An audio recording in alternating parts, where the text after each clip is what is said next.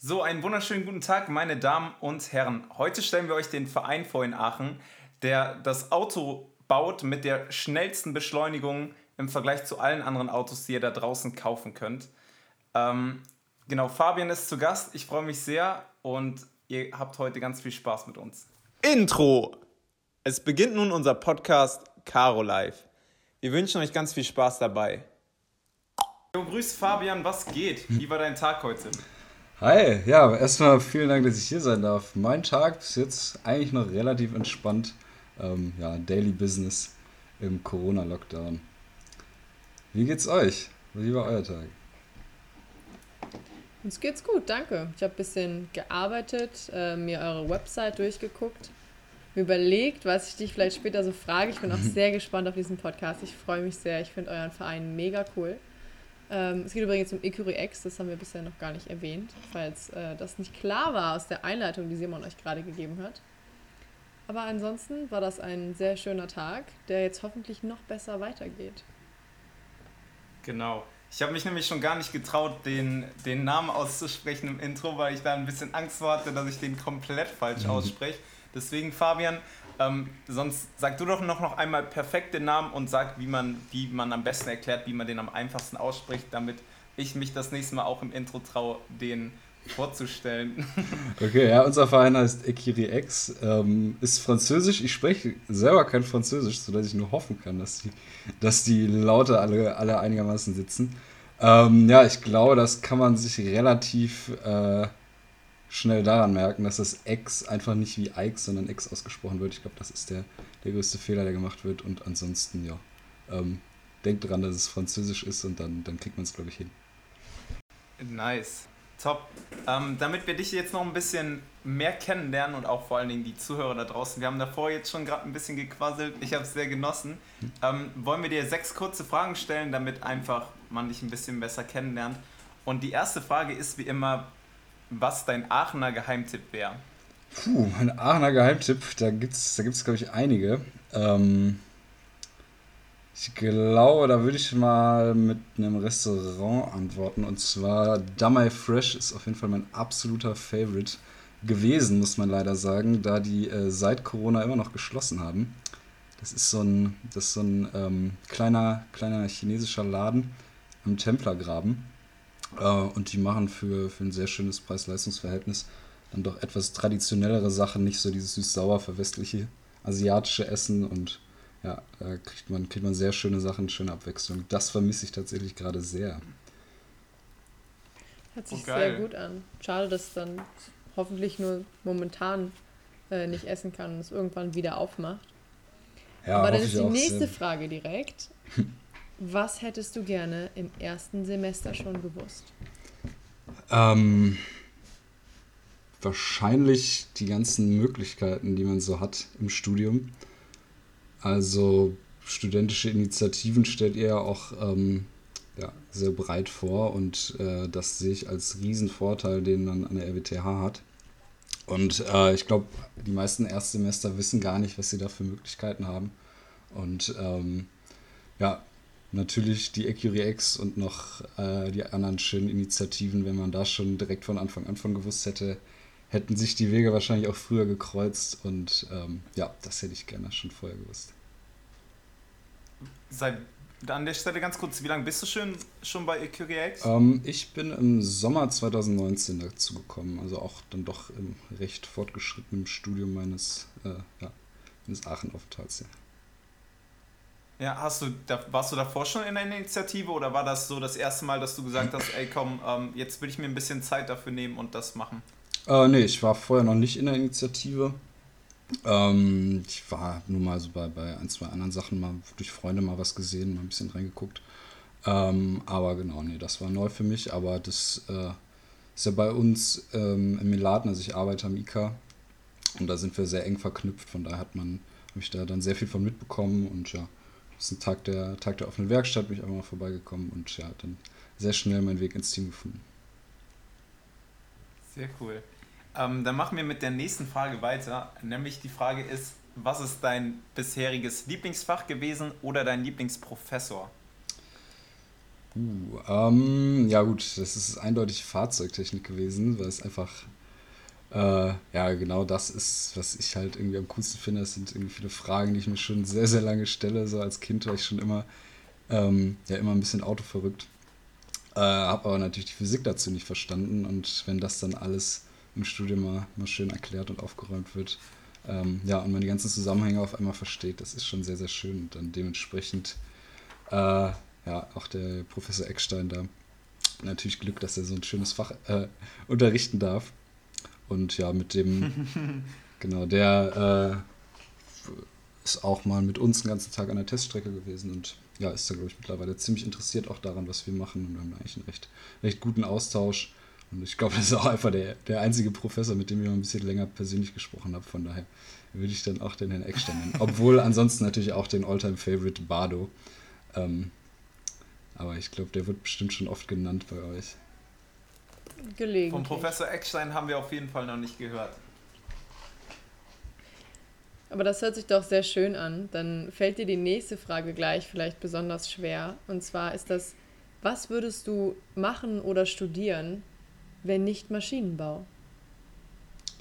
Okay, konkret Studium oder also weil bei Studium würde ich. Also ich habe deshalb extra gesagt, machen. Du kannst ja, auch sagen, ähm, ich werde Mechatroniker und schraub so an Autos rum. Ja.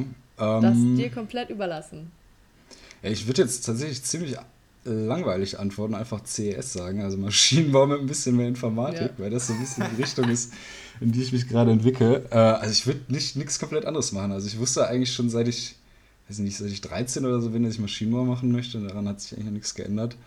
Und wenn ich, wenn ich nicht die geistigen Kapazitäten gehabt hätte, ein Maschinenbaustudium durchzuziehen, dann wäre es wahrscheinlich ja entweder irgendwas Richtung Mechaniker oder Automobilkaufmann geworden. Aber ja, ähm, eigentlich nie irgendwie dran gezweifelt und ich würde eigentlich auch nichts anderes machen.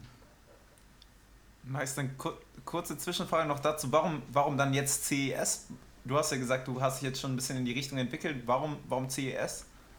Ähm, ja, man hat einfach den, den Informatikteil ein bisschen mehr dran. Also Software Engineering ist natürlich ein Riesenfeld, ähm, was im normalen Maschinenbaustudium nur sehr, sehr, ja, sehr leicht angekratzt wird.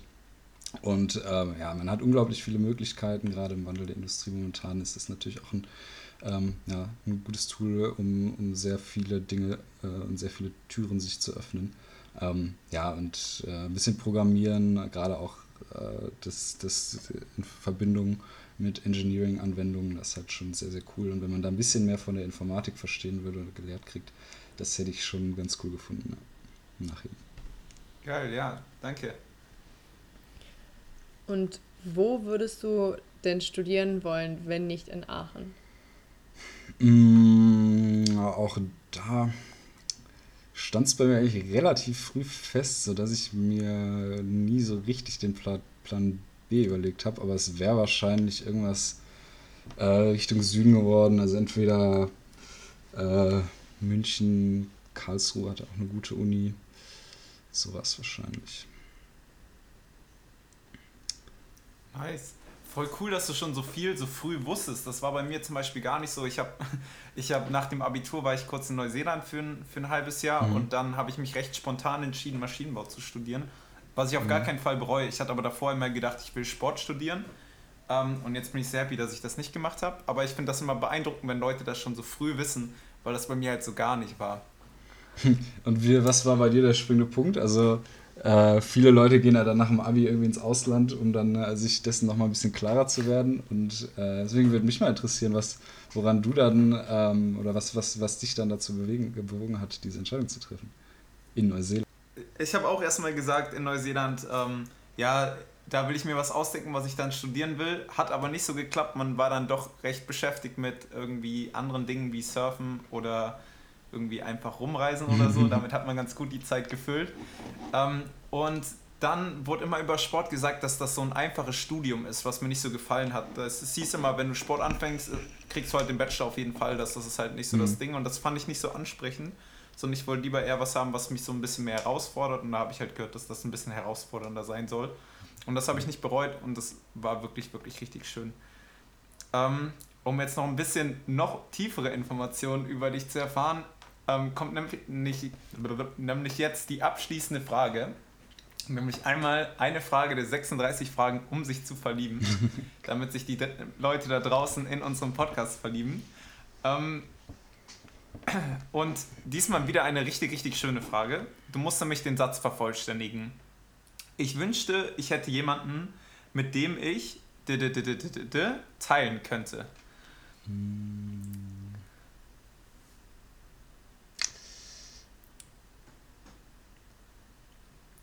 Ich hatte nämlich dann vorhin auch überlegt. Ja. Nämlich, ich überlege ja dann immer auch bei meinen Fragen. Und ich habe es überlegt, hm, was würde ich richtig gerne mit jemandem teilen? Und das ist das, ähm, dass ich halt voll gern Sport mache und ich mache das richtig gern mit einer anderen Person. Aber zurzeit habe ich niemanden wirklich, mit dem ich so mein Sportprogramm teile irgendwie. Und da würde ich mich voll freuen, wenn ich irgendwie jemanden hätte, mit dem ich das teilen könnte. Das war so meine Sache, die mir da eingefallen ist. Ja gut, ähm, der erste Gedanke, der mir in den Sinn gekommen ist, ist ähm, natürlich auch das Projekt, was wir gerade durchziehen, also den Bau eines Rennwagens äh, mit jemandem zu teilen. Aber da habe ich natürlich das Glück, schon sehr, sehr viele Leute an meiner Seite zu haben, die dieses Projekt mit mir durchziehen wollen. Ähm, von daher kann ich das, glaube ich, äh, ich das schwer antworten. Ähm, ja, aber ich glaube, das logge ich trotzdem ein. Mach das. Es ist eingeloggt. Sehr gut. So, dann war das auch schon die Schnellfragerunde. Ähm, beziehungsweise die ist, die ist gar nicht immer so schnell, wie wir uns das immer vornehmen, aber das macht ja nichts.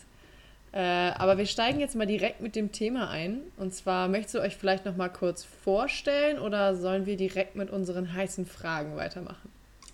Ja, ich kann gerne eine kleine allgemeine Intro geben, was wir so machen. Die Leute vielleicht eine, eine gewisse Vorstellung schon mal kriegen. Ähm, ja, also wir sind ein Formula Student Verein, wir heißen EcureX, ähm, genau, sind von der RWTH und ja, wir machen an dem weltweit größten Konstruktionswettbewerb mit. Es sind hunderte Teams auf der ganzen Welt, die halt so einen Formula Student Wagen bauen in verschiedenen Kategorien. Es gibt einmal Verbrenner, E-Wagen und ähm, autonome Fahrzeuge.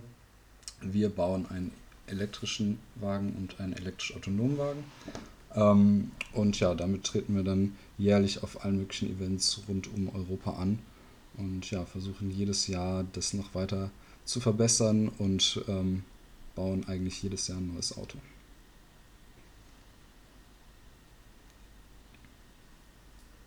Ja, sehr nice. Ähm, wir haben ja vorhin schon kurz über den Namen gesprochen, deshalb würde ich jetzt direkt mit meiner Frage äh, zum Namen einsteigen. Und zwar, Écurie ist ja französisch für Rennstall, denke ich jetzt mal. Ich spreche auch kein Französisch. Aber ich vermute, mhm. dass es auch angelehnt ist, weil es gab ja früher gar nicht so weit weg von hier gibt es ja eine Formel 1 Strecke. Und es gab mal ein Écurie Francorchamps-Team.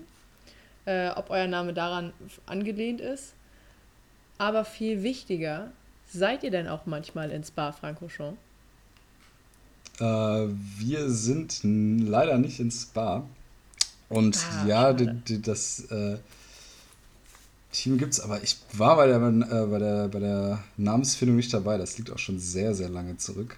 Ähm, ich glaube tatsächlich aber eher, dass es, dass es eher an, an die Stadt Aachen angelehnt ist, weil wir auch eine, ähm, ja, eine, eine, Hochburg für den Pferdesport sind. Äh, ist natürlich diese Analogie auch sehr naheliegend. Okay, ich wollte auch eigentlich hauptsächlich nur wissen, ob ihr manchmal ins Bar seid. Das wäre natürlich sehr cool gewesen. Nee, da sind wir leider nicht. Allerdings findet das deutsche Rennen, also die Formula Student Germany, findet immer im Hockenheimring statt. Aber wir fahren dann auch nicht auf der eigentlichen Strecke, sondern nur auf einem Streckenabschnitt, der dann nochmal umführt wird, weil wir eigentlich einen sehr, sehr mhm. agilen, kurvenreichen Kurs haben, der sehr, sehr eng ist. Ähm, und die großen Rennstrecken sind ja auf einen ganz anderen Geschwindigkeitsbereich ausgelegt. Ich wollte direkt sagen, äh, euer Geschwindigkeitsbereich, so ein, so ein Formula, Formula E-Auto fährt ja so an die 240 km/h, meine ich, oder so 230, 220. Ja, keine Ahnung, das ich, bin ich mir auch nicht sicher. Die Frage war eigentlich, wie schnell fahrt ihr ungefähr? Äh, wir fahren ähm, bis zu 120 km/h kann unser Auto machen. Also wir legen das Auto natürlich genau darauf aus, ähm, so wie wir es brauchen.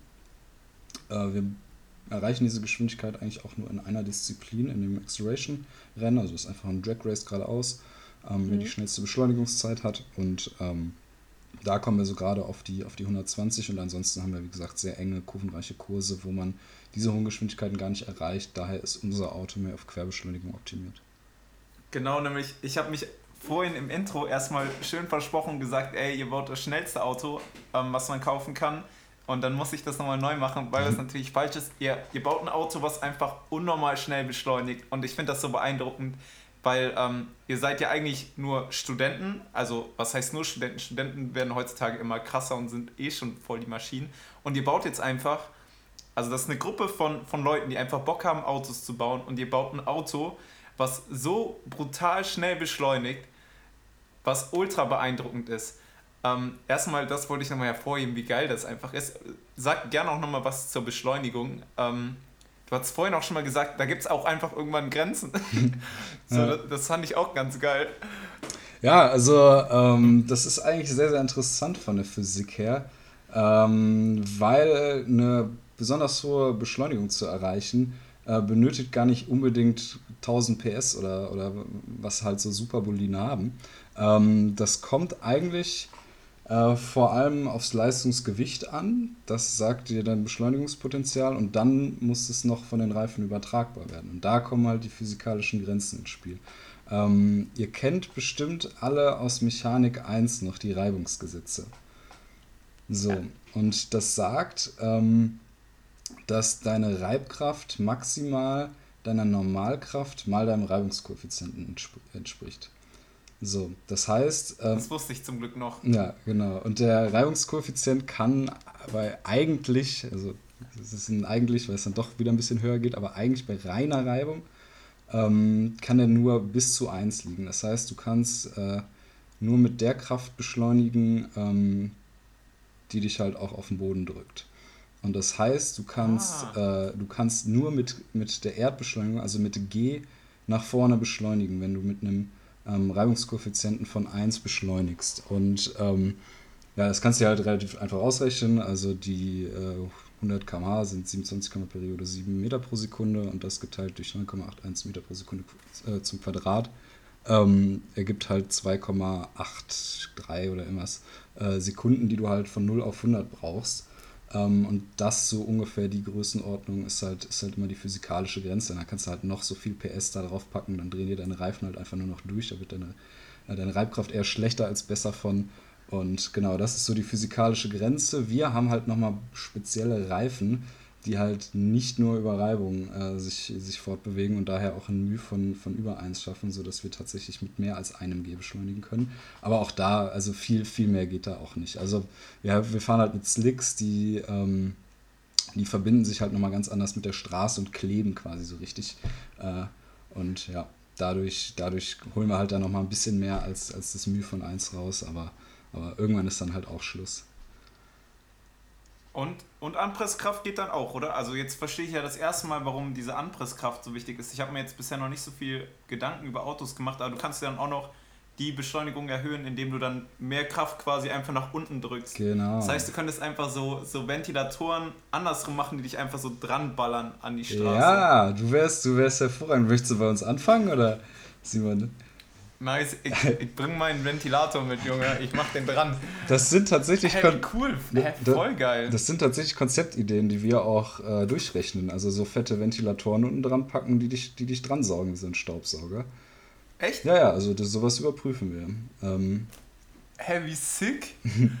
Und. Äh, hey, das hätte ich ja nicht gedacht. Ja, also äh, ist natürlich ähm, ein schwieriges Unterfangen, du brauchst einen sehr, sehr kleinen Spalt, damit sich das lohnt. Und vor allem ähm, braucht es natürlich auch, äh, also es wiegt erstmal viel und äh, das ähm, braucht natürlich auch eine Stromversorgung und dementsprechend eine gewisse Batteriekapazität. Ja. Und wenn du da auch nicht Power drauf haben willst, ne, dann musst du auch ein paar Kilowatt da, da reinspeisen. Und äh, deswegen ist der etwas effizientere Weg, aerodynamische Bauteile zu verwenden. Also wir haben ein sehr aufwendiges Aerodynamikpaket, also unsere Autos im Vergleich zu so Formel 1 Autos haben, haben richtig dicke Heckflügel und äh, auch vorne, Unterboden, alles Mögliche deutlich mehr ausgebaut in der Formel 1 äh, als in der Formel 1. Ja, ähm, das ist so ein bisschen die Besonderheit der Formel Student und ähm, dadurch kannst du halt auch deine, deine Anpresskraft erhöhen, ähm, halt mit, mit höheren Geschwindigkeiten. Das ist immer quadratisch geschwindigkeitsabhängig, aber fürs reine Beschleunigen musst du dann natürlich auch immer den Trade-off einbeziehen, dass äh, je mehr Anpressdruck du hast, also je aufwendiger dein, deine Aerodynamik ist, desto mehr Luftwiderstand hast du ja auch. Und das musst du dann auch wieder überwinden und das geht ja dann von deiner ähm, von, deinem, von deinem Reibpotenzial wieder ab.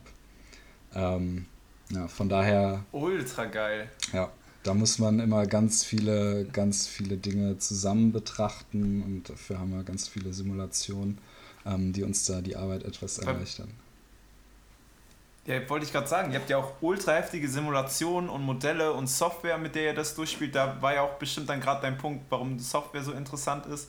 Ich, ich finde das nur so krass, ihr, ihr benutzt ja quasi jetzt schon ähm, Programme, die später die ganzen großen Firmen wie zum Beispiel Audi, die ganzen großen Autoproduzenten halt auch nutzen und ihr macht das einfach schon als Student und könnt diese Programme benutzen, wo jetzt der normale Student, wenn der später bei so einem äh, bei so einer Firma anfangen will, eigentlich noch gar keine Ahnung von hat, weil das eigentlich nicht typischer Teil des Studiums ist und ihr beherrscht das bestimmt schon zuckermäßig. Ja klar, also die Leute, die sich da schon äh, spezialisieren und da halt auch schon sehr, sehr früh eigentlich sehr nah an so einer, an, an so einer professionellen Arbeitsweise dran sind, äh, die haben natürlich da im beruflichen Einstieg ähm, ja, riesen, riesen Vorsprung schon mal. Und ja, das ist leider auch eine Sache, die wenig in der Uni gelehrt wird. Also das, was wir an CAD hatten, also ich glaube mittlerweile ist es ein bisschen aufwendiger, aber bei uns war das noch, war das noch sehr, sehr einfach. Da hm, hat man sich mal einen Tag mit beschäftigt und dann, dann war das eigentlich auch durch. Äh, und ja, alles Die Klausur andere. wird vorher hochgeladen. Also ich ja, glaube, genau. das, äh, die Aufgabenstellung wird vorher hochgeladen. man hat zwar nicht alle Teile, die man dafür braucht, aber Genau, irgendein netter Kommilitone erbarmt ja. sich dann immer und äh, macht ein YouTube-Video, lädt das hoch und dann, ja. Also das Fach gibt ein CP. Es ist, das, ja, ist genau. das kleinste Fach in unserem Studiengang. Es ist ja. wirklich schade, muss ich auch sagen. Habe ich damals auch so empfunden. Finde ich auch. Also CAD als absolutes, äh, also absoluter Grundbaustein für jeden Ingenieur, finde ich, sollte viel, viel mehr gelehrt werden. Vor allem auch der Umgang mit sowas, weil da kann man ja auch Studenten ähm, damit kann man die auch animieren, vielleicht eigene kleine Projekte mal durchzuziehen und denen überhaupt mal die Tools in die Hand dafür geben, um sowas halt auch machen zu können. Und ja, da gibt es natürlich auch noch viel, viel mehr. Also wir arbeiten natürlich auch sehr, sehr viel mit MATLAB und Simulink-Simulationen, machen CFD-Simulationen in, in, der Aerodynamik und alles Mögliche, ähm, was man da noch, was man da äh, so am Stand der Technik hat. Und davon wird tatsächlich sehr, sehr wenig gelehrt. Also man kriegt es alles mal vor, vorgestellt, wie dann irgendwelche Algorithmen grundsätzlich funktionieren und so, aber man arbeitet einfach nicht damit. Das stimmt schon. Also das ist, ähm, ist mir gestern auch tatsächlich wieder aufgefallen. Ich habe so ein paar Programme von meinem PC runtergeschmissen, die ich mal für die Uni installiert hatte und jetzt nicht mehr brauche. Ähm, unter anderem halt irgendwie zum Beispiel auch mal so Python Grobi hatten wir ein paar Mal für Fächer und das ist auch sowas oder auch MATLAB habe ich mich selber mal ein bisschen reingearbeitet, weil ich einfach dachte, ich finde es spannend, ich würde es gerne mal können. Aber wenn man halt nichts hat, mit dem man sich damit irgendwie so beschäftigt, sondern einfach nur denkt, ja, ich gucke da mal ein bisschen rein, gucke mir mal ein paar YouTube-Anleitungen an, dann lernt man es halt irgendwie auch nicht richtig oder arbeitet sich nicht rein. Und genau da setzt ihr ein. Das ist richtig cool. Ihr habt Projekte, über die man sich kümmern kann, um die man sich kümmern muss. Das sind mega geile Projekte. Es hört sich so. Ich habe euren Rennboliden auch im ITA see, ähm, stehen sehen und es sieht so cool aus. Stimmt. Das Ding sieht einfach so hammermäßig geil aus. Und allein wie du das gerade schon erzählt hast, so, ja, mit den Ventilatoren, das sind auch so Sachen, die rechnen wir dann alles mal durch. Das ist Sachen, wo ich denke, ihr könnt das? Was? Wie? Ihr werdet ja nicht mal dafür bezahlt. Das ist so, natürlich können die ganzen Sachen Leute, die irgendwie in der Formel E oder in der Formel 1 die Sachen berechnen, das machen, aber die machen es auch als Vollzeitjob und wurden da eingearbeitet und äh, ihr erarbeitet euch das alles selber, weil klar, wir sind Studenten, so da, da hier fängt ja das Wissen erst an, man hat ja noch kein Vorwissen. Aber das finde ich alles mega, mega cool. Ähm, aber da wollte ich mich fragen, ich habe mir so ein bisschen eure Teamstruktur angesehen. Ihr habt da ja so ein, so ein sehr schönes Bild auf, auch auf eurer Website. Und äh, ihr seid ja aufgeteilt in so ein, ein, technisches Team und ein administratives Team. Ähm, ich wollte mal fragen, was sind denn so typische Aufgaben dann bei euch oder wie viele Stunden so im Monat oder generell arbeiten eure Teammitglieder denn an euren Projekten?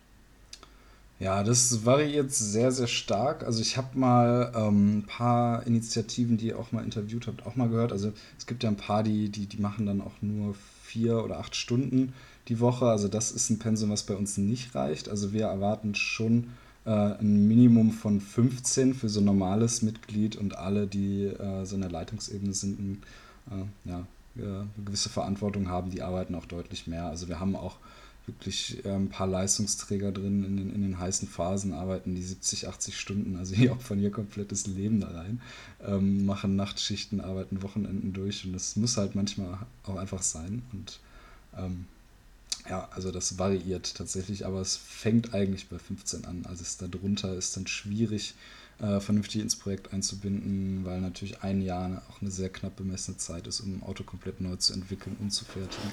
Ähm, von daher muss man da auch gut reinbuttern. Ja, das glaube ich. Vor allen Dingen habt ihr halt auch einfach, ähm, du hast ja vorhin schon angesprochen, dass ihr in Melaten sitzt. Ich war nämlich auch mal bei euch und habe mir auch mal die Werkstatt angeschaut. Ihr habt ja auch einfach eine ultra schöne Werkstatt, wo man sich in der Gruppe nur wohlfühlen kann, glaube ich. Also das ist schon sick. Ähm, dann hab, du kannst gerne auch gleich noch ein bisschen was zum Aufbau sagen. Nämlich, ich weiß nur so grob, wie das aufgebaut war. Ich glaube, ich kam rein unten und da wurden so die Teile zusammengebaut. Da stand er dann und da wurde, glaube ich, dann... Ähm, das Carbon, glaube ich, damals gefertigt. Dann hinten rechts ging es so alles, was so um Steuerung und so ging. Oben habt ihr sogar auch noch, das sind so irgendwie so eine Containerlandschaft, irgendwie habe ich noch so, so ganz grob im Kopf. Genau. Das. Ultra geil und auf dem Dach habt ihr dann noch die alten Autos platziert und so. ähm, da kann man sich, glaube ich, auch noch wohlfühlen und da in der Gruppe viel dran arbeiten können ist auch tatsächlich sehr, sehr schön bei uns. Also wir haben auch, haben auch ein Riesenglück, vor allem, dass wir die Teststrecke direkt vor der Tür haben. Das ist schon ein Privileg, das haben nur sehr, sehr wenige Formula Student Teams. Ähm, ja, wir sind da quasi direkt beim I äh, IKA um die Ecke. Also wenn, wenn ihr uns mal besuchen ko äh, kommen wollt nach Corona, ähm, wir, haben, wir werden auch wieder Tage der offenen Werkstatt haben. Ähm, und ansonsten. Simon und ich sind dabei. Du musst genau. gar nichts mehr sagen. Simon und ich sind dabei. Cool. Ich glaube, der Simon. Die wollen aber bitte im Auto abgeholt werden. ah, genau. Und wir haben das nur einen Sitz, Simon. Das ist, ein, ist ein Einsitzer. Da musst du dich in, in den Heckflügel legen. Ähm, Komm, dann macht ihr halt eine Anhängerkupplung. Ran! Genau. Nee, also bei, von Simon war das ja vorhin schon so eine halbe Bewerbung an die Aerodynamik, so wie ich das verstanden habe. ähm, genau, aber ihr könnt natürlich immer gerne vorbeigucken. Und äh, ja, für alle, die sich, die, die sich dafür interessieren, die mal wissen wollen, wo wir sind. Wir sind ähm, in Melaten, quasi wenn man da an der Feuerwehr vorbeigeht. Ähm, da haben wir unsere kleine Werkstatt mit angrenzender Teststrecke. Und ja, haben wir uns tatsächlich uns schon schön eingerichtet. Ja, aber bevor ich mich bewerbe, müsstest du mir noch auf jeden Fall erklären, was CFD-Simulationen sind. Das hast du vorhin gesagt, wo ich aber noch nicht so Ahnung habe, aber das machen wir irgendwann anders. Ähm, Julietta oder Julietta hatte gerade schon ein bisschen was gefragt zum Teamaufbau. Nämlich, das, das finde ich auch ultra interessant mhm. bei euch. Da würde ich mich voll freuen, wenn du uns da noch ein bisschen mehr dazu erzählst. Also ihr habt halt die, die Technik-Sparte, glaube ich, und ihr habt aber auch noch so Richtung Management und Marketing und sowas. Genau. Äh, stell uns die doch mal kurz so vor, womit sich so die Leute beschäftigen, was da so richtig geile äh, Projekte so sind und was so die Ergebnisse dann davon sind. Genau, also die, die Teamstruktur, die ist eigentlich grob in drei Teile zu unterteilen. Also äh, wir sind drei technische Leiter, ein administrativer äh, Leiter, der ist dann ähm, verantwortlich für, die, für Organisation und Marketing und das, die Sponsoring-Gruppe, also die kümmern sich dann um PR. Dann gibt es halt auch noch äh, statische Events, die wir machen. Das sind ähm, ja, Disziplinen, wo halt betriebswirtschaftliche Dinge geprüft werden. Man kann sich einen Businessplan zum Beispiel ausdenken ähm, und so weiter. Ja, Sponsoring, glaube ich, weiß jeder, was gemeint ist. Die sind dafür da, um neue Partnerschaften zu akquirieren ähm, und die zu betreuen. Äh, das macht, ähm, ja genau, dafür ist der, der administrative Teamleiter zuständig. Ähm, dann gibt es noch einen mechanischen Teamleiter und ich bin der Teamleiter für elektrische Systeme. Und ähm, ich bin verantwortlich für die Gruppen Driverless Software Fahrdynamik und elektrischer Antriebsstrang und der ähm, Teamleiter für die mechanischen Gruppen ist für das Fahrwerk verantwortlich.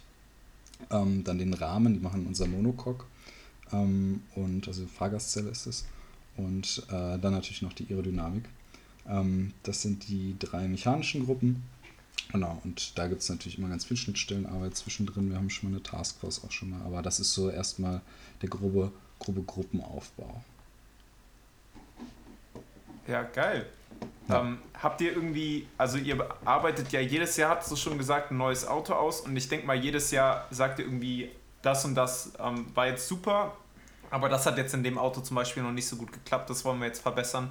Habt ihr da gerade, was ihr am alten Auto verbessern wollt, was, wo ihr sagt, ey, äh, das fehlt noch in unserem Auto, das wollen wir reinbringen, an der, an der Sache arbeiten wir gerade?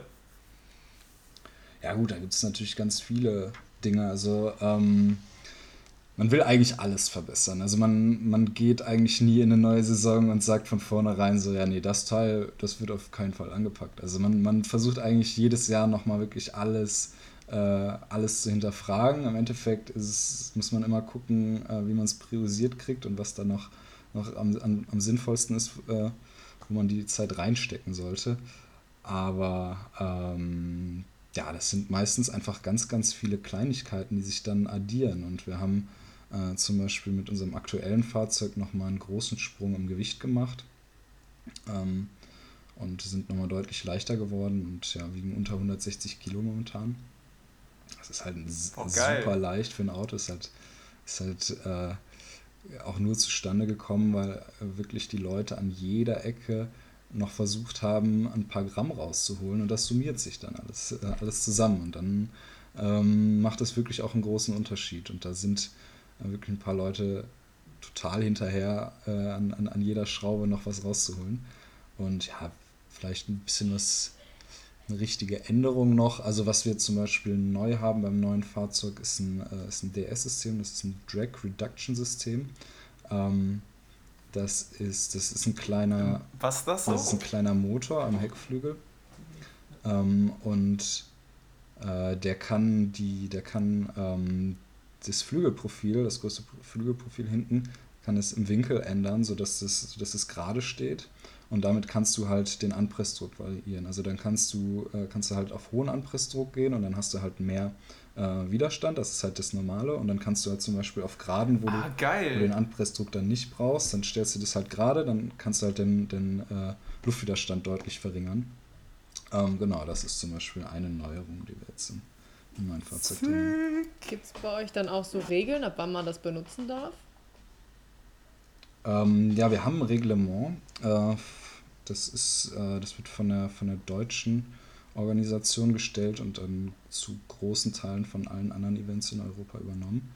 Ähm, wir haben da ziemlich viele konstruktive Freiheiten. Also natürlich, da sind viele sicherheitsrelevante Dinge vorgeschrieben ähm, und gewisse Bauräume definiert und äh, ja, aber im Vergleich zu, zur Formel 1 ähm, haben wir unglaublich viele Freiheiten, was, was die Realisierung von Konzepten angeht. Und dieses Reglement, das, das ist halt auch sehr dynamisch. Also ähm, da gibt es immer mal wieder Lücken. Und äh, wenn man da was Geschicktes findet, ähm, kann man das für sich äh, benutzen und dann wird es vielleicht im nächsten Jahr verboten. Äh, aber dann hat man halt eine Saison. das das gibt es in der Formel 1 ja auch gelegentlich. Ja, genau. Ähm, also der Spirit ist auch bei uns auf jeden Fall da und äh,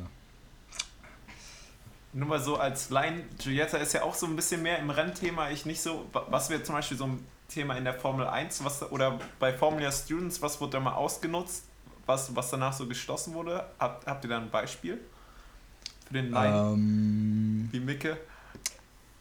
Ich muss jetzt mal überlegen, mir fällt mir jetzt spontan keins ein. Nee. Okay, liefern wir nach. Student weiß ich jetzt nicht, aber ich meine, hier in der Formel 1 hat doch Ferrari irgendwas mit deren Einspritzung gemacht oder so. Was dann ja, im Nachhinein glaub, verboten wurde. Stimmt, ich glaube, die haben irgendwas, ich meine, das wäre irgendwie so, dass die ähm, diesen, diesen Ablesesensor ein bisschen ausgetrickst haben und quasi immer, ja. wenn der misst, haben die, haben die das halt ein bisschen runtergefahren und dann haben irgendwie das Reglement erfüllt, aber irgendwie mehr Benzin eingespritzt. Irgendwie sowas war das, glaube ich. Aber ich bin selber auch nicht besonders tief in der Formel 1 drin. Aber ja, genau, da wird dann immer viel getrickst und dann wird da, wird da nachgeregelt. Äh, und, und Aber unser nice. Thema ist ja auch gerade eigentlich gar nicht Formel 1, sondern die Formula Student. Deshalb wollte ich jetzt eigentlich auch mal fragen, wie ist die Formula Student eigentlich aufgebaut? Denn ihr habt ja anders als zum Beispiel die Formel 1 jetzt keinen normalen Rennkalender, wenn ich das richtig verstanden habe. Und da gibt es ja eine Fahrer- und ähm, eine Konstrukteurswertung. Gibt es sowas bei euch auch oder geht das viel, viel mehr auf die Konstrukteurswertung? Also wir sind offiziell ein Konstruktionswettbewerb. Also ähm, das steht tatsächlich im Mittelpunkt. Und wir haben ähm, eine Mischung aus dynamischen und statischen Disziplinen und die Ähm, dynamischen sind leicht im, im, im Übergewicht, aber ähm, die statischen sind halt auch sehr, sehr wichtig. Also es gibt zum Beispiel das Engineering Design Event, wo man vor erfahrenen ähm, Judges der Formula Student halt seine Entwicklung vorstellen muss. Man muss halt gut argumentieren, warum man welche Entscheidung getroffen hat, auf welcher Basis man sie getroffen hat. Geht es quasi um den ganzen Engineering-Prozess, um da halt nochmal Feedback zu kriegen und sich da noch weiter verbessern zu können. Also das ist ein zentraler Punkt. Ähm, genau, und dann kommen natürlich auch die, auch die dynamischen Events, wo natürlich auch ein Fahrer relativ entscheidend ist, aber ähm, in der Formel Student sind halt sehr viele Amateurfahrer. Äh, genau, und dadurch hat man da gewisse Variationen, aber dadurch, aber die Autos variieren natürlich auch sehr stark. Boah, dazu habe ich ein, zwei Fragen. Ähm, du hast gerade schon so ein bisschen gesagt, es gibt dynamische und Dingens. Ähm, das heißt, bei den statischen, da stellt ihr dann einfach nur euer Auto vor und sagt, so habt ihr das gebaut aus dem Grund? Oder gibt es dann auch irgendwie, das muss so und so eine Last auf jeden Fall aushalten? Ähm, was sind da so ein paar statische Tests dann? Mhm. Also du musst zum Beispiel ähm, eine Inspektion auch vorher erstmal überstehen, das nennt sich Scrutineering, oder um überhaupt zugelassen zu werden. Und da werden halt nochmal ein paar Dinge des Reglements überprüft, zum Beispiel, dass dein, dass dein Frontflügel ein gewisses Gewicht aushält, um einfach sicher zu gehen, dass er nicht direkt wegknickt. Und ja, solche Sachen werden dann überprüft in der, in der technischen Inspektion. Da gibt es jetzt aber erstmal keine Punkte für. Ähm, genau, und dann gibt es halt äh, später noch äh, das Engineering Design Event, wo du halt deine ganzen Entwicklungen ähm, nochmal vorstellst und begründest. Und daneben gibt es dann nochmal andere Disziplinen, zum Beispiel den, ähm, den Cost Report, wo du dann auch deine ganzen Kosten ähm, aufzeigen musst ah, und das geil. wirklich auch alles betriebswirtschaftlich äh, vernünftig analysiert davor zeigen müsste. Und da legen die auch einen großen Wert drauf, dass man das vernünftig macht. Okay, und danach geht es dann ins Dynamische. Du hattest ja vorhin schon gesagt, da gibt es einmal einfach nur ähm, das Drag Race, also einfach wer, wer schneller beschleunigt, denke ich. Dann meintest du schon, ihr habt so so ähm, Rennstrecken, die quasi auf, auf Geschwindigkeitsänderung, Beschleunigung ausgelegt sind. Sind das die einzigen beiden ähm, oder gibt es da noch andere, andere es gibt, Challenges? es gibt vier dynamische Disziplinen. Also das erste, wie schon genannt, war die Acceleration, wo man einfach 75 Meter geradeaus fährt. Ähm, das zweite ist das Skidpad. Das ist im Prinzip so eine, so eine Acht, die man fährt. Also zwei Kreise nebeneinander, einmal rechts und einmal links rum. Ähm, und äh, da geht es halt vor allem um die, um die Querbeschleunigung. Ähm, wer da die höchste Querbeschleunigung hat, ne, hat natürlich auch die, die, die höchste Geschwindigkeit auf, der, auf dem Kreis. Und dann gibt es noch ein Autocross-Rennen, das ist dann halt so eine kleine Rennstrecke. Ähm, halt sehr, sehr kurvenreich, äh, eine, eine enge Strecke und dann gibt es als, letztes, äh, als letzte Disziplin die Endurance, das ist das Langstreckenrennen. Es geht dann über, über mehrere Runden, ist insgesamt 22 Kilometer lang und darauf wird dann halt auch unsere Batterie ausgelegt. Oh, also wir gucken dann, dass, dass wir möglichst mit, mit äh, 0% Batterie dann, dann gerade so ins Ziel rollen.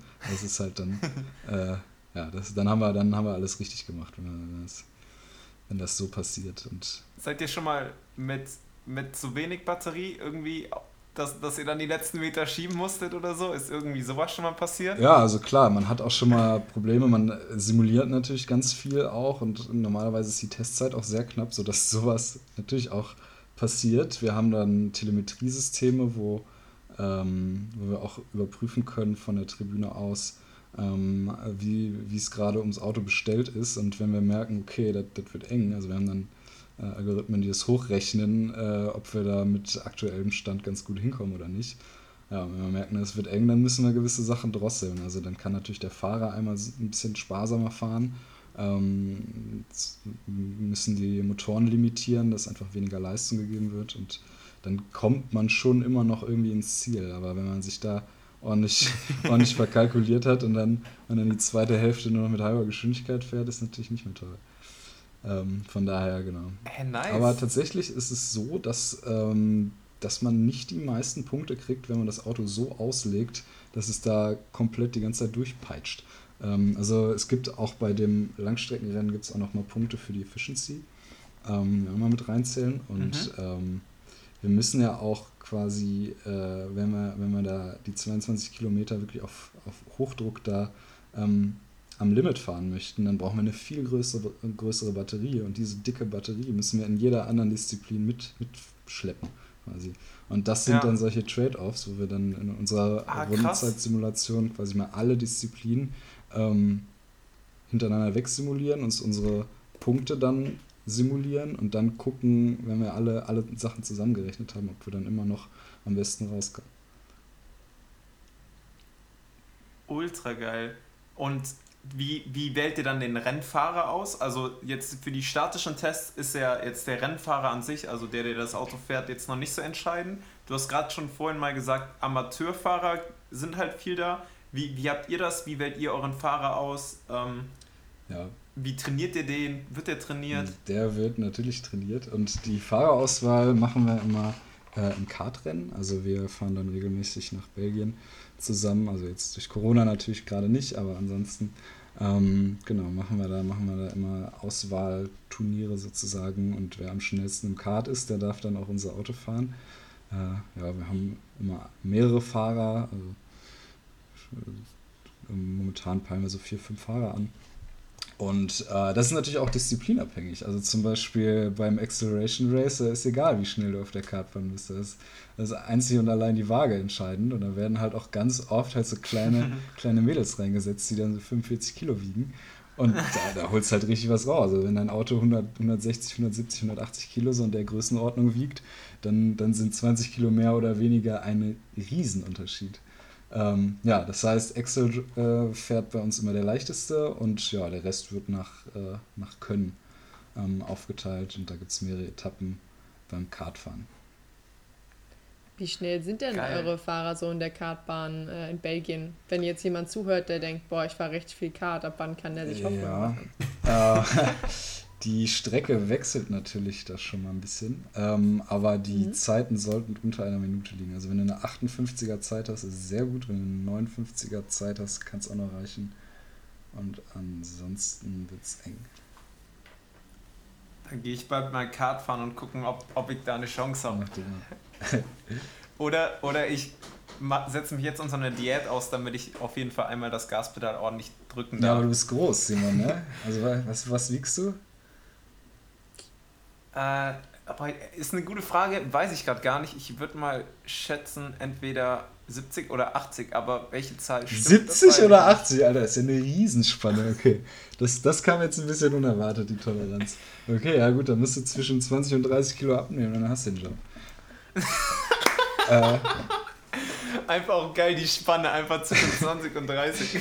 ja. ja, wenn deine Spanne zwischen 70 und 80 liegt, dann muss da ja auch eine Spanne von 10 Kilo sein, ne? Ich fand es nur geil, dass die direkt mit eingerechnet wurde, hier beim Kalkulator, hier mit seinen Algorithmen überall. richtig, richtig gut. Nee, also ich glaube, ich bewerbe mich gar nicht erst für so ein Kartfahrer-Ding. Das letzte Mal, als ich Kartfahren war, ich war 13 oder 14, zumindest hat mein Papa immer gesagt, ich würde so fahren, als wäre ich gerade in der Führerscheinprüfung. Ich bin, ich weiß es nicht. Ich dachte, ich, ich fahre ich fahr schnell, ich fahre um die Kurven, aber ich irgendwie keine Ahnung, ich bin, ich bin ein sehr responsible Driver. Ich, ich fahre nicht so in die Kurven, dass ich auch ähm, in die Banne direkt reinkrache frontal, wenn ich mal eine Millisekunde zu spät reagiere, so wie dann vielleicht die anderen kleinen Jungs ja, auf der Bahn. Das, ja gut, aber, aber es ist im Endeffekt Trainingssache. Also taste dich da mal dran und dann, dann wird es auch noch, also macht man da eigentlich relativ schnell Fortschritt. Äh, hättest du denn. Ja, aber wir wollen uns ja hier eigentlich nicht für euer Fahrertraining bewerben. Das war ja eigentlich nicht der Sinn dieses Podcasts. Ja gut, aber, äh, aber Fabian ist auch ein, auch ein wichtiger, wichtiger Job. Ja, äh, Giulietta, wir haben ja bei Simon schon geklärt, dass der am liebsten in die Aerodynamik gehen würde. Wenn du bei der, bei der Ikiri anfangen würdest, was wäre denn deine, deine Lieblingssparte? Wo würdest du dich drauf stützen? Oh, ich weiß es gar nicht. Ich, ich, bin, ich bin sonst bei Projekten meist immer eher so der PR-Mensch. Ich bin dann so die Person, die sich um Sponsoring kümmert äh, oder um all sowas. Aber ich glaube, ich kann mir vorstellen, dass ich dann eher so in, in die administrative Sparte auch gehen würde. Oder vielleicht Schnittstellenarbeit. Ich finde Schnittstellenarbeit super spannend. Das ist auch mhm. der Grund, weshalb ich Wirtschaftsingenieur angefangen habe. Mhm. Ähm, weil ich mich nicht für einen Studiengang entscheiden konnte. Und dann dachte ich, hey, ich mache einen in dem zwei Studiengänge enthalten sind. ähm, interdisziplinäre Arbeit. Insofern, ja, ich müsste mir nochmal genau eure Aufgaben ansehen. Aber ja, Stellenausschreibungen sind, sind online. Also wir suchen eigentlich auch immer fleißig. Momentan brauchen wir vor allem äh, Elektrotechniker.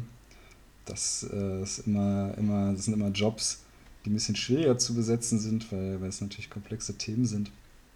Ähm, und vor allem die Maschis so Autofreaks sind. Also das ist bei den, bei den Etis einfach ein bisschen anders. Ansonsten, wir brauchen gerade auch noch dringende Leute in der Getriebeentwicklung und im Thermomanagement und ja, ansonsten haben wir aber auch so immer einige Stellen mal drin, ähm, die man sich immer gerne angucken kann. Simon, bei dir habe ich jetzt einfach mal äh, die, diese, diese Aerodynamik-Annahme gemacht. Willst du dem sonst noch widersprechen? Boah, ich ergänze da gerne noch ein bisschen zu, aber du musst mir gleich versprechen, dass du mir danach dann noch ein bisschen erzählst ähm, über die thermodynamischen Aufgaben, die gerade so sind und über die Energietechnikaufgaben, ähm, was halt gerade einfach so für spannende Themen sind, damit die Leute auch wissen, ähm, ja, was sie da dann erwartet. Das finde ich immer geil, wenn man da noch so ein bisschen direkt sieht, an was wird da gerade so gearbeitet, wo kann ich am besten helfen. Ähm, ich wollte noch ganz kurz, ähm, jetzt wo du mich eh gefragt hast, ich finde nämlich auch geil, auf Instagram habe ich natürlich auch geschaut, was ihr Cooles gemacht habt. Und ihr macht in letzter Zeit richtig viel, richtig geiles Videomaterial und Bildmaterial. Ähm, und das finde ich bei Initiativen immer so cool.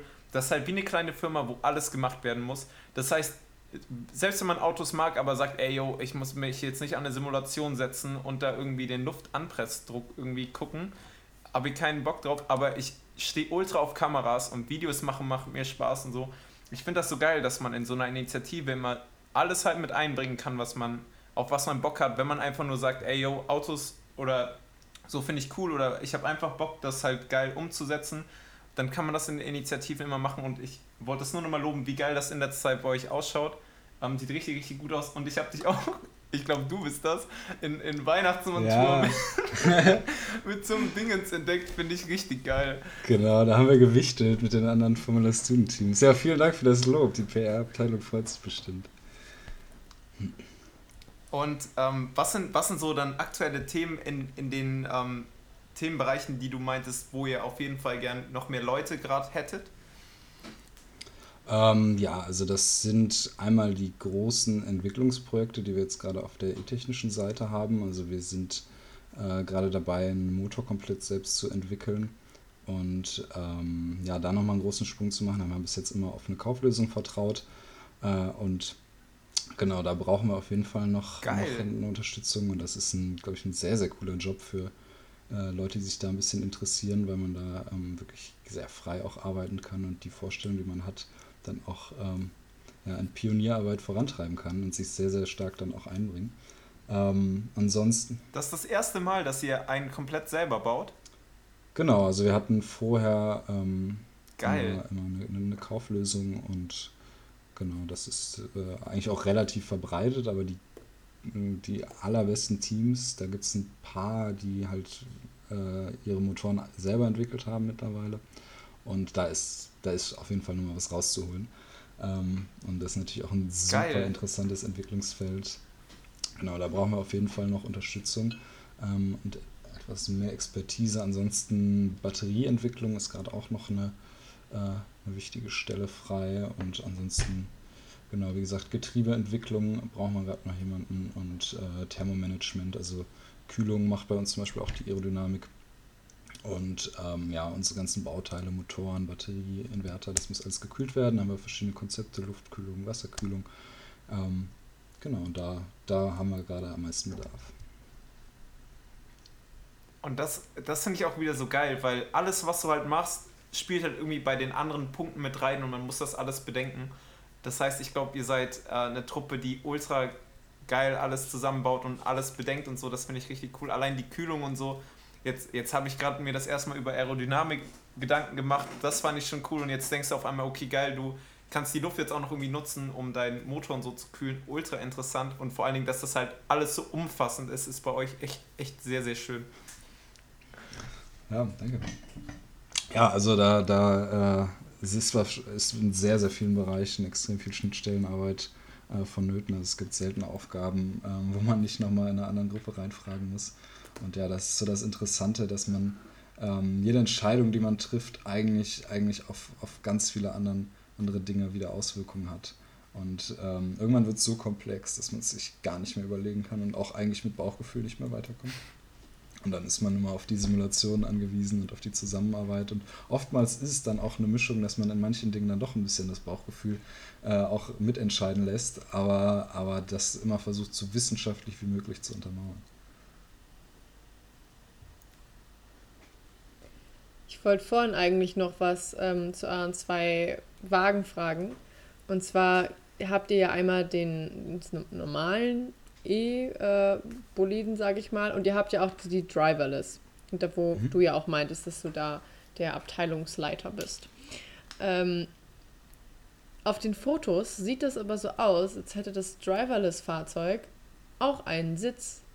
Ja, das ist hat das es so? auch. Das ist es auch. Also das Reglement sieht vor, dass man, äh, dass man das auch so macht. Äh, und das war auch vorher ein ganz normaler E-Wagen. Also wir haben, ähm, das äh, ist der Vorvorgänger von dem aktuellen E-Wagen. Und den haben wir halt dann in der, in der nächsten Saison, also als dann, als dann ein neuer E-Wagen gebaut wurde, haben wir den umgebaut auf ein autonomes Fahrzeug. Ah, okay. Sitzt da dann auch einer drin, der dann halt einfach nicht fahren darf oder fährt das Auto leer? Nee, das Auto fährt leer. Also wir haben auch, äh, haben auch mal einen Test gemacht, äh, wo das dann gefahren wird, einfach nur zum Datensammeln äh, in einem anderen, anderen Geschwindigkeitsbereich, aber das fährt dann leer. Könnte man rein theoretisch die Daten und ähm, Forschungsergebnisse, die ihr da sammelt, auch direkt weiter irgendwie benutzen? Ja, mit Sicherheit. Also es kommt natürlich sehr, sehr auf den Anwendungsfall an. Das ist jetzt eine sehr allgemeine Frage, aber äh, unser Auto ist in vielen Sachen sehr, sehr speziell. Bei anderen Sachen, also gerade wo du Driverless ansprichst und die Automatisierungssoftware, ähm, da gibt es mit Sicherheit auch viele Elemente, die man abstrahieren kann. Ja, sehr Dann cool alles. Habe ich noch. Ah, sorry. Ich habe nur gesagt, sehr cool, aber es ist sehr cool ist. ähm, nämlich, ich will jetzt noch so auf euer Grand Finale im Jahr an, äh, darauf eingehen. Nämlich, ihr entwickelt ja, ich weiß nicht genau, ob nur ein halbes Jahr oder ein ganzes Jahr, nur dafür, für dann diesen einen oder für diese besondere Zeit, wenn dann das Auto auch wirklich ähm, gegen andere Autos antritt. Ähm, und damals, als ich mich sehr für euch interessiert hatte, also ich wollte auch mal bei euch mitmachen, ähm, ich wollte dann damals die Rennleitung übernehmen. Mhm. Ähm, und dann geht es ja darum, dass ihr, ich weiß gar nicht, erzähl uns doch so ein bisschen, wie ihr dann zu den Events kommt, wie, ihr, wie das ist, Nämlich, ich glaube, okay. das ist immer für längere okay. Zeit. Das hat sich damals sehr, sehr interessant angehört. Ich glaube dann. Und bevor ich jetzt hier zu viel falsche Sachen sage, lasse ich dich mal ein bisschen erzählen. Äh, ja, ich, ich glaube, ich fange erstmal damit an, das Jahr so ein bisschen äh, zu, einzuteilen. Ähm, und zwar haben wir, ähm, haben wir natürlich immer verschiedene Phasen. Wir arbeiten immer darauf hin, ähm, dass wir dann im Sommer unsere, unsere Events halt abhalten, unsere Wagen ähm, halt mit den anderen Teams messen können. Äh, die Events sind dann immer im, im äh, Spätsommer und danach gibt es dann eine kleine Phase des Übergangs, wo dann auch sehr, sehr viele Leute meistens eingestellt werden, im Jahr natürlich schon mal ein bisschen vorher. Und ähm, ja, dann wird halt im, im Herbst äh, konstruiert und im ähm, Winter fängt dann irgendwann die Fertigung an äh, oder im Frühling eher. Und äh, ja, dann hat man irgendwann meistens so um den um den Mai ein Auto da stehen. Und äh, ja, hat dann eigentlich nur noch relativ wenig Zeit, äh, die ganzen Sachen, die man sich überlegt hat, dann auch zu testen. Und ja, dann geht es nochmal noch so zwei Monate auf die Teststrecke und dann äh, stehen die Events an. Das ist so der Rhythmus bei uns. Wie, die, die Events, hattest du ja gesagt, sind europaweit, das heißt in Deutschland, ich denke dann mal in jedem anderen EU-Land vielleicht auch. Ich weiß gar nicht genau, wie tourt ihr dann damit rum? Ja. Ähm, wie sieht dann so die Zeit aus, wo die ganzen Events sind? Ähm, genau, wir machen da eigentlich immer einen großen Roadtrip. Jetzt mit Corona sind natürlich ein paar Sachen äh, etwas kleiner wahrscheinlich. Ähm, aber der normale Ablauf ist, dass wir halt das halbe Team irgendwie in Autos packen und die Autos in Sprinter packen und dann halt quer durch Europa fahren. Manchmal, also oft kann man die, die Dinge dann auch ein bisschen verbinden miteinander und äh, das FS, die FSG auf dem Hockenheimring, das ist mal das größte Event, wo wir auf jeden Fall immer hinwollen und eigentlich auch immer hinfahren, ähm, so wie wir uns qualifiziert haben. Und ja, dann gibt es in Ungarn noch die FS East, die ist ziemlich groß. Äh, die Schweiz hat ein eigenes Event, Österreich hat ein eigenes Event. Äh, in Italien gibt es eins, was wir auch öfter besuchen. Ähm, Tschechien, Spanien und in, in der UK gibt es noch welche. Ich glaube, jetzt habe ich alle. Und normalerweise, ach, Holland, genau. Äh, in den Niederlanden, FSN gibt es auch noch. Ähm, genau, ich glaube, die wichtigsten habe ich jetzt alle. Und ja, meistens nehmen wir so drei, vier Events äh, mit. Alles schafft man normalerweise nicht. Ist halt auch super stressig. So schon. Und ähm, ja, dann, dann fahren wir halt äh, einmal durch ganz Europa und ja, äh, irgendwann kennt man ja auch jeden, jeden McDonalds, jeden Burger King auswendig. Und äh, kommen wir auf dem Campingplatz an und äh, alle Formula Student Teams sind dann, haben da ihr Lager aufgeschlagen. Ähm, und ja, man, man, kann sich sehr viel mit den anderen austauschen und ist halt immer so ein bisschen wie so ein Urlaubsfeeling, aber halt, halt mit dem Druck. Äh, ja, und. mit äh, den man braucht. Man, man, kann sich natürlich nicht ganz entspannen, aber äh, abends, abends äh, wenn die Arbeit dann getan ist, dann wird natürlich auch gefeiert. Also ist ja nicht. Und äh, genau, dann, dann touren, wir, touren wir so durch Europa und äh, kommen dann irgendwann nach zwei Monaten ganz geschafft wieder zurück. Also nicht jeder ist natürlich auch bei jedem Event, aber äh, genau, das. Ja, sehr geil. Danke für den Einblick. Ähm, ich, ich hätte noch tausende Fragen. Also ich habe wirklich noch eine Menge hier stehen. Ähm, ich würde es also von meiner Seite aber dabei belassen, weil sonst, sonst sitzen wir wirklich noch in drei Stunden da. ähm, aber ich würde Juliette auf jeden Fall noch, Juliette hat bestimmt auch noch ein paar, aber ich von meiner Seite halte mich jetzt in Fragen zurück. Ja. Ich habe keine richtige Frage mehr. Im Hin mehr. Ich habe nur die ganze Zeit im Hinterkopf weiter über deine Frage nachgedacht, ähm, was ich machen würde im Team. Mhm. Ich glaube, ich finde den Aspekt Sicherheit mega spannend. Und zwar habe ich angefangen darüber nachzudenken, also ich habe diese letzte ähm, Saison darüber nachgedacht, welcher Aspekt mich als Ingenieur in der Formel 1 total interessieren würde. Und ich bin ja Textiltechniker. Und ähm, nach dem Unfall von Romain Grosjean, als der so in Flammen aufgegangen ist, habe ich gedacht, okay, wer macht eigentlich die Anzüge? Äh, weil die ja so mega krass sind, dass die auch feuerfest sind. Und ähm, da dachte ich so, okay, der, dieser Aspekt der, der Sicherheit, dass sie da mit, keine Ahnung, 300 km/h, kmh frontal mhm. vor die Wand fahren, aber trotzdem überleben, dank dieses Halos und der Bolidenstruktur, finde ich total krass.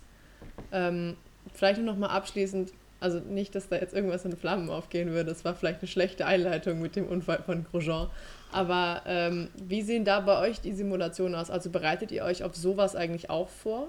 Dass, keine Ahnung, der mal gegen den anderen Rennboliden kracht bei, bei diesem Rennen, was man dann hat am Ende oder so? Ähm, ja, da gibt es auf jeden Fall Vorkehrungen, die dann auch im Reglement stehen, die man auch einhalten muss, äh, um gewissen Schutz dann gerade auch bei Flammen zu haben. Also gerade äh, eine Batterie, wenn die einmal brennt, dann brennt die. Ne? Also ist jetzt, ja. ist jetzt nicht so einfach zu löschen und es sind auch schon Formula Student Teams, äh, Formula Student Autos abgebrannt, also auch beim Testen zum Beispiel mal. Ähm, bei uns zum Glück noch nicht. Wir äh, ja, hatten, da, hatten da jetzt noch keine, keine großen Unfälle. Ähm, aber natürlich gibt es da Vorkehrungen. Und äh, du wärst dann wahrscheinlich sehr gut bei uns im Rahmen aufgehoben. Die kümmern sich ums Monocoque und machen auch die sogenannte Firewall, ähm, die den Fahrer dann extra nochmal mit einem feuerfesten Material davor schützt, im Falle, dass die Batterie Feuer fängt. Das ist sehr gut. Ich glaube, dann ist das bestimmt auch eine gute abschließende Frage. Es ist alles sicher. Ähm, falls ihr euch dafür interessiert, es noch sicherer zu machen oder generell irgendwelche anderen Aufgaben, haben wir vorhin schon geklärt, dass die ganzen Stellenausschreibungen, sage ich jetzt mal, oder Projektausschreibungen von EcureX findet ihr auf deren Website. Das ist einfach ecurie-x.de, aber ihr könnt auch einfach EcureX Aachen oder RWTH googeln. Das habe ich vorhin gemacht und dann kommt man auch auf die Website. Ähm, insofern informiert euch da mal. Schaut auf dem Instagram-Kanal von diesem Team vorbei, denn die machen wirklich sehr, sehr schöne Fotos. Also es sieht wirklich alles immer sehr, sehr geil aus. Und ähm, ich folge auch den normalen Formel 1-Accounts. Insofern kann ich sagen, die können, die können von der Fotoqualität definitiv mithalten. Es ist mindestens genauso spannend anzugucken.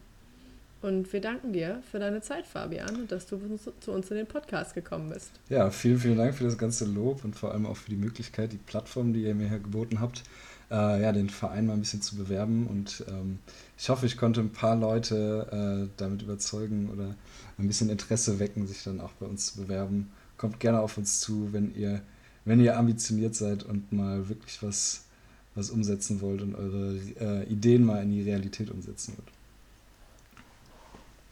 An der Stelle will ich noch ganz kurz jemanden grüßen, nämlich Florian, der ist ja bei euch auch im Verein. Den habe ich damals beim Turnen kennengelernt, wie auch, glaube ich, ein, zwei andere bei euch aus dem Verein beim Turnen waren. Ähm, der hat damals, ihr macht ja genauso Hörserwerbung wie andere Vereine, und der hat damals eine Hörserwerbung gemacht, die ich damals halt so unglaublich toll finde und die einfach nochmal euch richtig schön unterstreicht. Ähm, der hat einen Teil vorgestellt, das ist nur so ein Mini-Teil, glaube ich, irgendwie, was man zum Verschrauben von Carbon-Teilen braucht. Irgendwie gar nicht groß, so wenn du das siehst, gar nicht groß special und er hat das irgendwie mit designt und er hat einfach gezeigt, wie viel Herzblut da reingegangen ist und mit wie viel Liebe er das gemacht hat, was ich damals unglaublich schön fand. Ähm, und die Professionalität, mit der ihr das macht und diese Begeisterung, die in eurer Gruppe ist, finde ich richtig, richtig schön. Und deswegen wollte ich an der Stelle nochmal kurz Florian grüßen, weil der damals das so gut gemacht hat, dass ich das nochmal jetzt erwähnen wollte. Ähm, genau. Dann auch von meiner Seite ultra schön, dass du da warst, Fabian. Ähm, ich habe mich ultra gefreut. Ähm, wir freuen uns schon sehr, euch dann mal besuchen zu können, wenn das Corona wieder zulässt und dann euer Auto anschauen zu kommen und euch persönlich kennenzulernen. Ja, Simon, wenn du jemanden grüßt, dann fühle ich mich jetzt dazu verpflichtet, auch die Person zu grüßen, mit der ich damals über Reacts geredet habe. Und zwar habe ich beim TDSI mal mit einem Samuel aus eurem Team geredet. Der darf sich jetzt hier auch sehr gegrüßt fühlen. Ich, ich würde mich sonst Grüße schlecht Samuel. fühlen, wenn Simon jetzt hier Leute grüßt, die ich nicht grüße. Okay, sehr schön. Dann ist das jetzt fair. Der freut sich bestimmt. Okay, nice. Und damit tschüss. Macht's gut. Ciao. Tschüss. Und jetzt noch unser Grand Finale, der Tipp der Woche, präsentiert von Fabian. Euch ganz viel Spaß dabei. Mein Tipp der Woche ist der YouTube-Channel MyLab äh, von Mighty Nguyen Kim. Das ist eine Chemikerin und Wissenschaftsjournalistin und Ex-RWTHlerin, ja, die auf sehr unterhaltsame Weise ja, wissenschaftliche Themen vermittelt und sehr, sehr gut erklären kann. Schaut da mal vorbei.